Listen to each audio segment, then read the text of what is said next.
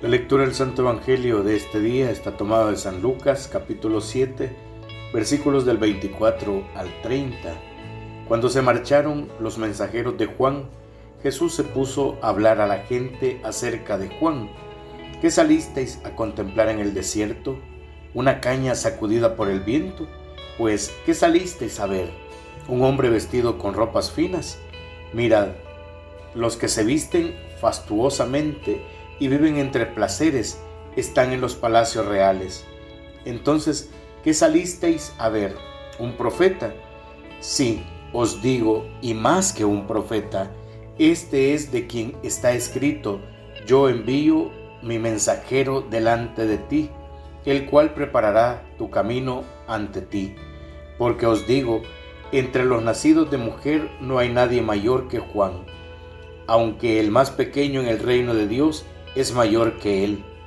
Al oír a Juan, todo el pueblo, incluso los publicanos, recibiendo el bautismo de Juan, proclamaron que Dios es justo.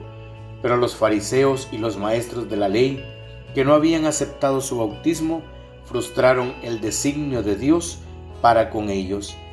Palabra del Señor, gloria y honor a ti, Señor Jesús. El Evangelio de hoy alaba la vida pobre, sencilla, una vida recta como la de Juan el Bautista. No es una caña sacudida por el viento, no se doblega ante los poderosos, es coherente con su responsabilidad y también con su misión, hasta ser decapitado. El precursor que con su palabra y ejemplo había preparado los caminos de Jesús, el Mesías. El testimonio de San Juan Bautista es una luz que nos indica cómo hemos de preparar la venida de Jesús ahora en Navidad y durante todos los días del año. Jesús nace de verdad en las personas que llevan una vida como Juan Bautista, una vida pobre y una vida sencilla, lejos del lujo del mundo.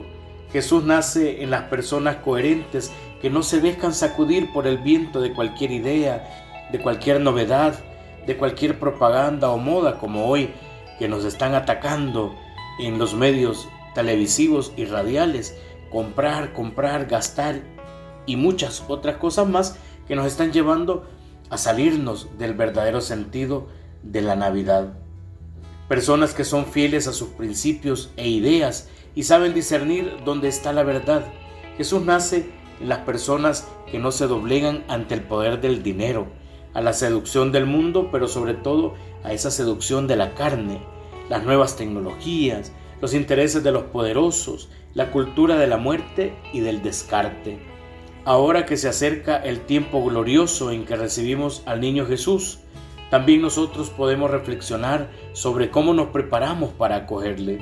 En medio de todos los preparativos por estas próximas fechas de fiesta, podríamos olvidar el sentido esencial nacimiento de Jesús, que no son los adornos ni los regalos. Juan Bautista invitó a los hombres de su tiempo a retirarse al desierto. Este mensaje es válido también para nosotros, no en el sentido literal, sino en el sentido espiritual. Nosotros debemos buscar un momento de desierto, de silencio, de desapego de lo material, un momento en el que podamos hablar con Dios Padre y decirle que queremos estar listos para recibir a su Hijo, en la intimidad de nuestro corazón y en el amor de nuestra familia.